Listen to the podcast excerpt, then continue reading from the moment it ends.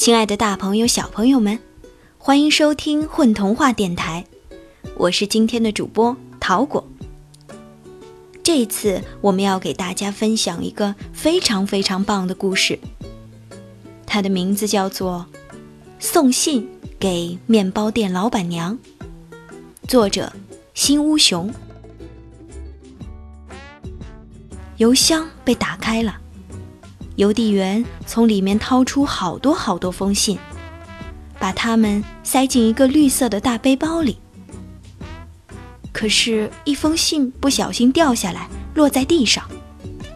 粗心的邮递员看也没看一眼，就一边挎着大包，一边发动了他的小摩托。突突突，突突突突，小摩托飞快地开走。消失在一团尘土后面。这封被忘掉的信，静静地躺在地上。突然，他一跃而起，两只信封脚像脚丫子似的，向邮递员离开的方向追去。他跑啊跑，跑啊跑，跑得越来越快，越来越快，越来越快。这时，一阵风吹过。这封信乘着风，就晃晃悠悠地飞起来了。喂，你是谁？要上哪儿去？风儿问。我是一封信，我要去星光镇蒲公英街四号的面包屋。信一板一眼地回答道：“去那里干嘛呀？不如跟我去海边玩玩。”谢谢，但我必须尽快见到面包屋的老板娘。为什么呀？你有急事儿找他？有。是什么事儿？私人信件，无可奉告。信很坚定的闭上嘴巴，决定不多说一个字的废话。哦，你这封信可真无趣。算了，我不和你玩了，拜拜。淘气的风儿倏的一下消失了。这封信。啪嗒一声，从半空中摔了下来，摔在一块光秃秃的小荒地上。虽然这一天过得并不顺利，但它是一封坚守信念的信，和战场上的军人一样意志坚定。他打算就在这儿露营一晚，第二天再继续想办法去星光镇。滴答，滴答，夜里下起雨来了，信封外套给打湿了。他正打算挪个地方，可是一个小小的声音从身体下面传来：“拜托，拜托，树叶先生，你可千万不能挪开，不然我们会被雨点打伤的。”一群小蚂蚁。把信当成巨大的白色树叶，正在它下面躲雨呢。哦，好吧，可我不是树叶，我是一封信。信是什么？一只刚出生不久的小蚂蚁很好奇。另一只勇敢的小蚂蚁干脆从信的胳肢窝里钻进信封，在里面好好的探寻了一圈，然后它自豪地宣布。我知道，信就是写了很多字的纸。但是信觉得这个回答太简单了，怎么会只是写着字的纸呢？小蚂蚁是不懂信里要说的那些话的。不过没关系，只要它能早点到达星光镇蒲公英街的面包屋就行了。天亮了，雨点儿也停了。小蚂蚁向信道谢：“谢谢你保护我们。”没什么，你们能告诉我星光镇蒲公英街四号怎么走吗？那儿啊，不算太远，往西边走四天，再过一条河就到了。要走四天呀！别着急，这是以小蚂蚁们的速度来计算的。如果是像信之前那样自己跑去，可能一天就到了。问题是，他现在浑身都被淋得湿哒哒的，软的站也站不起来了。小蚂蚁们为了报答信的帮助，很快商量出了个主意，大家一起抬着信走，直到信封晒干为止。还没等小蚂蚁们开始行动，突然，一个巨大的长着胡子的大嘴巴一口就把信咬起来了。没，这是什么呀？好像是纸做的。是一只山羊，或者说，是一群路过的山羊当中开小差的那一只羊。山羊一开口。信趁机掉了下来，盖住小蚂蚁。我是一封信。尽管被这么一个庞然大物咬了一下，信却并不害怕，不厌其烦地纠正开小差的山羊：“呃，信是什么东西？就是就是写满字的纸。”信一时间找不到更好的回答了。开小差的山羊得意地咩咩了两声。咩，我就说是纸嘛，我最爱吃纸了。总吃青草太没意思。好了，就允许我吃掉你。可怜的小蚂蚁们一听说“吃掉”这个词儿，立刻吓得一哄而散。慢着，你不能吃掉我！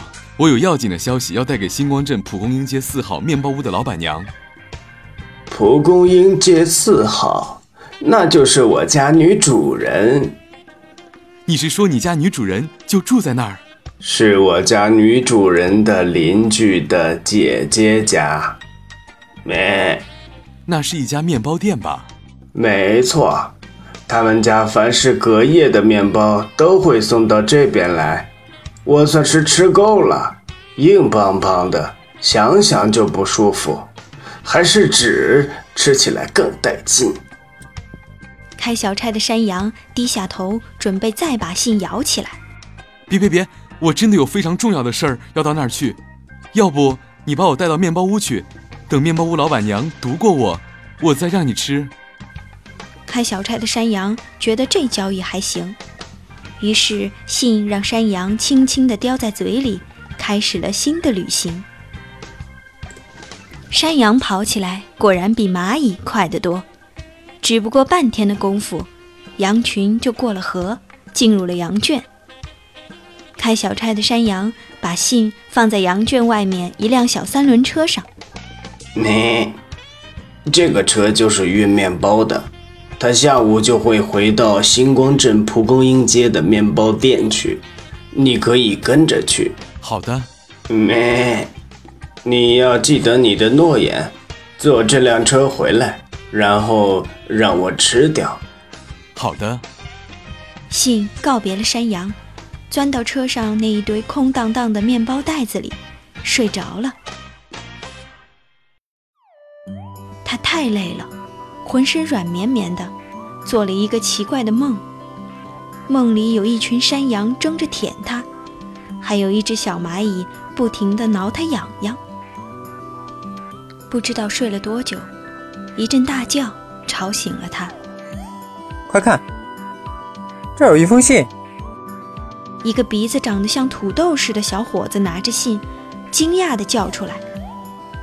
他努力地辨认了半天信上模糊的字句，用更大的嗓门叫了起来：“姐姐，这信好像是写给你的。”一个浑身散发着黄油香味的老姑娘，不知道从哪儿冲了过来。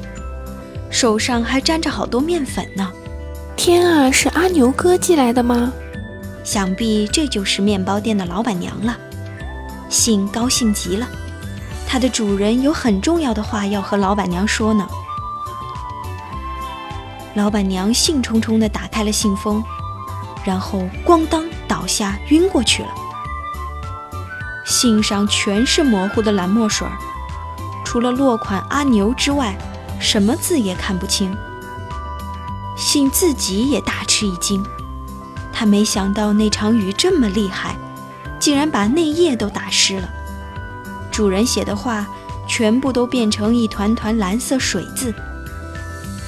主人有天大的消息，可最后还是没能传达给面包店老板娘。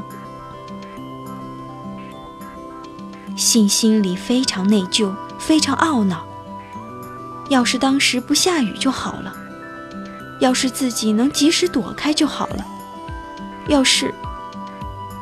一个小小的、熟悉的声音响起来：“我们可以帮你。”啊，是那只勇敢的小蚂蚁。那些小蚂蚁居然也依附在羊群和三轮车上，跟着到了星光镇。你们怎么帮呀？你们又不识字。我我看过你身上的字呀，那些笔画我都记住了。你看是不是这样？一只，两只，三只，越来越多的小蚂蚁们聚拢来，排排队，排排队，用它们的身体组成很多笔画。地面上就像出现神迹似的，渐渐的，一些字句清晰了起来。老板娘在土豆鼻小伙子的照料下苏醒过来了。当她看到小蚂蚁们，嚎啕了一声，再度晕了过去。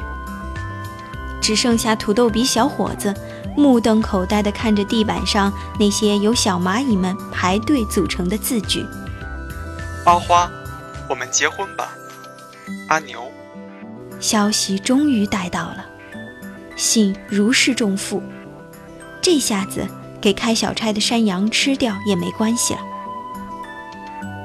可是他最后还是没能兑现对山羊的诺言，因为老板娘第二次醒来，又哭又笑地把他捧在心口，亲个没完，还用眼泪把本来就看不清的字迹弄得更模糊了。随后，这封信被撒上玫瑰味儿的香水儿，平平整整地嵌入一个玻璃框内，摆在了老板娘的床头。这，对于一封坚守信念、以遵守诺言为准则的信来说，是不能原谅的违约行为。尽管他并不乐意被山羊吃掉。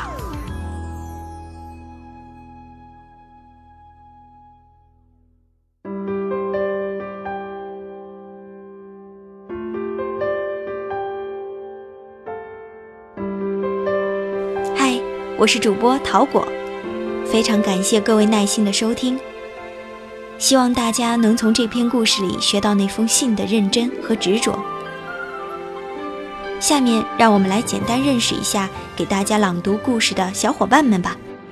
各位混童话的听众朋友们，大家好，我是于挺，在故事里我是信。大家好，我是司荣允，故事里的风儿。